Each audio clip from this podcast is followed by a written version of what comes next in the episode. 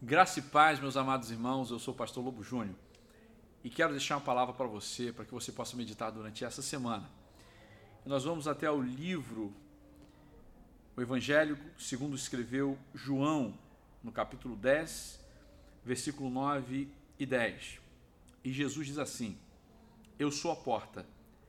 Quem entrar por mim será salvo, poderá entrar e sair e achará comida.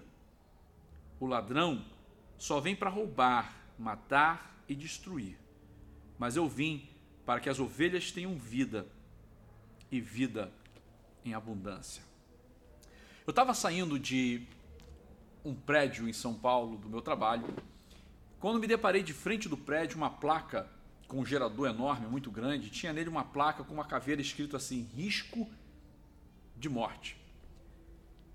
Quando eu olhei aquela placa, eu todas as vezes que eu lembro de alguma coisa que remete à morte, eu lembro dessa placa risco de morte, onde uma ação minha poderia me levar à morte. Se nós fôssemos considerar o período que a gente está vivendo hoje, nós estamos vivendo um período em que o slogan do momento é risco de morte. Infelizmente, registros apontam que mais de 120 mil pessoas morreram por conta do Covid, da pandemia. Mas infelizmente não foram só essas pessoas que morreram. Nós ouvimos também mortes no sentido figurado de famílias, relacionamentos, casamentos, empresas que ou morreram, metaforicamente falando, ou estão correndo risco de morte. Ações de pessoas que levaram à morte da família, à morte dos relacionamentos, à morte de um casamento, ou à morte da sua própria pessoa, da sua própria identidade. Mas o interessante é que enquanto vários meios e vários canais de comunicação anunciam que as nossas ações constantes dentro dessa pandemia nos levam ou nos apontam para um risco de morte, eu venho para você com a palavra de Jesus, que nele é possível que haja risco de vida e vida em abundância. Jesus estava falando para uma multidão no período da festa dos tabernáculos, onde eles consideravam e se lembravam do período do Egito, onde no Egito, trazendo para os dias de hoje, era a ideia ou a palavra constante era do risco de morte. E nesse período de festa em que eles se lembravam do Egito, Jesus estava dizendo: esqueçam do Egito e tomem ações para que vocês em mim possam ter vida. Eu quero dizer para você que nem tudo está perdido.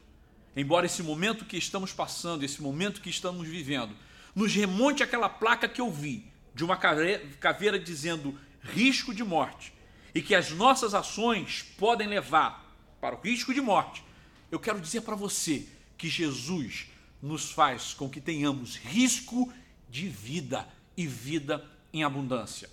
Jesus nos dá a direção e nos sugere que as nossas ações com Ele façam com que a nossa família tenha vida, que os nossos nossas, nossos relacionamentos, o nosso meio, tenham vida e vida em abundância. Eu quero dizer para você que Jesus tem algo diferente para nós.